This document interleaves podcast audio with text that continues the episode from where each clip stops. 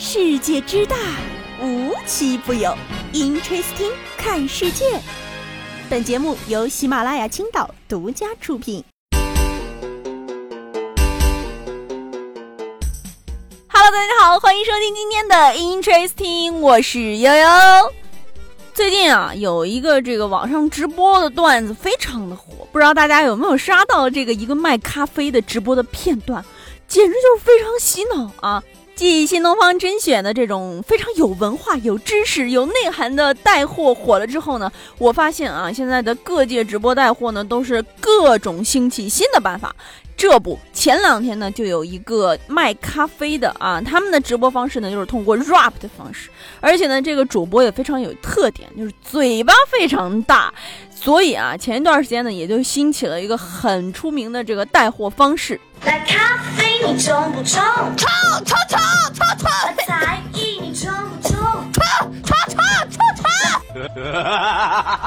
大家伙儿如果有空的话，可以去看一下，真的非常的洗脑啊！悠悠就不得不感叹，这个直播带货现在也是越来越卷了。至于到底卷到了什么地步呢？前两天有能装下一个洗衣机的瑜伽裤，还有一分钟能变二三十个姿势的中老年直播带货，包括还有百草集的延禧宫传直播。到底能离谱到什么程度呢？就是我本来以为我的心已经硬的，好像在大润发杀了十年鱼，没有什么直播能轻易的吸引到我了。然而，就在最近，我发现啊，我们认识的那个老牌子椰树集团，居然也开始直播带货了。作为一个土味界的鼻祖，我行我素的擦边代表，椰树椰汁儿都开直播，那我不得赶紧去看一眼吗？啊，看完之后呢，我真的是叹为观止。要知道这年头啊，这节目组都得给女明星的海报上遮住她的暴露部位，而椰树椰汁直接上来就是三位大胸美女主播，果然是没让人失望啊！再加上他们专业的徐冬冬同款首饰，以及五毛钱不能再多的 PPT 海报设计，我实在是想不到有一个品牌能如此坚持这个审美啊，几十年如一日，一直在这个违禁的边缘疯狂试探。然后啊，再点进这个直播间，你就发现你没有看错，这就是一群徐冬冬在摇摆呀！而且呢，还配上了野摩托的 BGM，简直呢堪比八九十年代最火爆的疯狂 disco。而且啊，这椰树的抖音日常也是这样的，美女跳舞呢已经不是什么新鲜事儿了。但是啊，我估计这要换了别的品牌，估计早就被骂的连娘都不认识了。只不过它是椰树椰汁，即使它再土再低俗，人家坚持时间久啊，也就成了人家的一种风格。但是又又不是很明白的是，这个几十年为一日作为自己宣传卖点的广告，为啥就成了擦边呢？哎，人家也什么事儿都没干，只是把这个当做自己的宣传卖点而已。据说啊，这个椰树集团还一直被骂，一直被举报，所以呢，这个椰树的直播啊，也是播了几场就不了了之，被下线了。很多时候啊，对于这个鱼龙混杂的网络世界，悠悠真的是不知道啊，不知道啊！你不要过来啊！说起网络世界，不知道啊，也有一些东西我们更不知道，那就是之前我们聊过很多次的奢侈品品牌。这不，这两天啊，奢侈品品牌又推出了一个非常奇葩的东西——菜刀。还记不记得咱之前聊过张小泉那个不能拍蒜的菜刀？这次人家保时捷出了一个中国的标准菜刀，售价一千七百元，而且公司还特地回应了一下，说我们的菜刀可以拍蒜。前两天啊，这个保时捷在网上上架了一款不锈钢。前两天呢，保时捷在网上上架了一款不锈钢的一体式中国菜刀，售卖价格呢二百四十美元，大概一千七百块钱的人民币。这个保时捷呢，在菜刀描述中呢还这样介绍：东方厨房不可或缺，来自中国标准，刀片长度十七点三厘米，毛重零点八四千克，中国切刀，不适合斩骨头。十月十号的时候呢，就有人发现了啊，这个美国、英国的官网上已经告售了。记者呀，还以这个顾客身份问了一下保时捷设计的这个精品销售：“你的这个菜刀可以拍蒜吗？”十一号啊，人家工作人员非常负责任的回应了，说可以拍蒜，可以拍蒜。哎，就是这年头啊，且不说它拍不拍蒜嘛，就这个价格，大家伙难道不好奇吗？它就是能拍蒜，你买吗？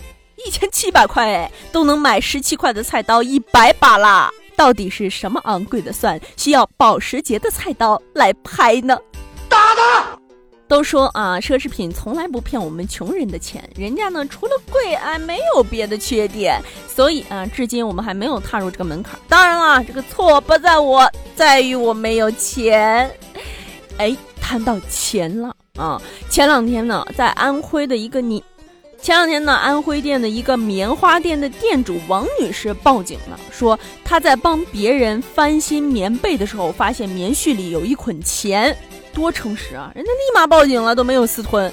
于是呢，民警呢就现场清点，这捆现金呢是一共八万元。随后呢，就陪同王女士找到棉被的主人，将钱归还给了主人。这个失主更惊讶的是，他压根儿不知道这被子里有钱啊，非常的惊奇。要是不知道的，还以为是她老公藏的私房钱呢。最后啊，经过这个详细的巡查，发现应该是自己已故的父亲所留的，并且呢，这位女士已经对王女士进行了多次道谢。失主啊，压根儿不知情的拾金不昧啊，点赞，也真是提醒我了。反正，在这个事情里呢，虽然有一种非常感动的父爱啊，我觉得也非常有可能是他的父亲之前藏的他的私房钱，然后自己忘了。嗯，所以呢，这也提醒悠悠了啊，在以后我咽气之前，我一定要把我的所有财产都交代清楚，万一他就丢了，我就白攒了啊！哎，既然咱都提到这个两口子的生活了啊，接下来呢，咱就看一看什么叫真正的夫妻。前两天的时候呢，这个王女士啊感冒了，身体非常不舒服啊，就跟自己的老公说：“你给我冲个感冒药吧。”哎，于是呢，这个老公就把她的药冲上来。王女士喝了一口，就感觉，这个感冒药怎么和以前的味道不一样啊？于是呢，就赶紧跑到厨房，发现呢，这个酵母粉和感冒药都在灶台上。哎，没错，就是你想的那样，她老公泡了一包酵母粉。我太难了，哎。你就说你就这样啊，能不怪你老婆不给你零花钱吗？你这可不是想让她治病啊，你是想害她呀！哎，那么今天节目的最后呢，也给大家聊一个比较奇葩的事情吧啊。虽然混迹互联网这么久了，已经养成了一个毛病，那就是聊天的时候不带点表情，总感觉就差点意思。尤其是我们日常百搭的狗头表情，就总觉得莫名好用。但是这个前两天有新闻说，腾讯申请了这个新狗头图形商标，被大家火速围观了。具体呢，这个狗头是什么样的？给大家描述一下，就是一个熟悉的狗头，藏着一双魔性的大小眼，然后里外都透露着喜感，延续了狗头的这个趣味性的基础上，还多了几分夸张。至于寓意嘛，哎，鲁迅先生说过，一千个网友就有一千个狗头理解。先科普一下这只狗啊，这是一只来自日本的柴犬。二零一零年的时候呢，它的主人在网络上发布了一张它的照片，因为狗狗的表情太过魔性，于是迅速在全球走红了。新闻一出啊，不少网友开始吐槽了，评论呢纷纷倒向了这个狗头怎么跟微博的经典狗头有点像啊？哎，最好笑的是，还有人化身京东嘴替，说这狗头商标和京东撞了。悠悠看它也是一点儿也不像啊。总之啊，这些公司。啊，每天变着法儿的想着给自己争取最大化的利益，这下连我们经常用的狗头都要被别人申请了。嗯，好了，今天的节目呢到这里就结束了，我们下期节目再见吧，拜拜。知道那些东西不急，以后都会有。后来那台电视机前只剩我在换台，后来懂我的人的鬓角都已变得斑白，后来聚拢的人都随着时间滴答滴答散开，直到我再也不敢把那回忆之书翻开，尝试在周围的窃窃私语中寻求治愈，在一张张的字句里面去避免失去，可是失去它就是会失去，这是所有人和事的结局。我要怎样才能做到豁达？是我的错吗？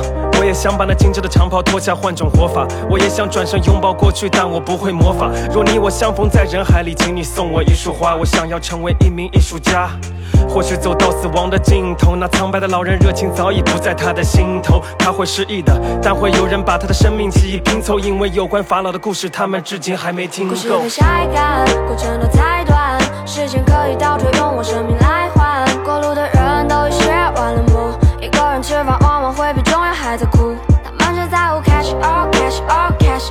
他们为 trash all trash all trash，我想要跑到北上广去盖一整栋楼。我知道那些东西不急以后都会有 yeah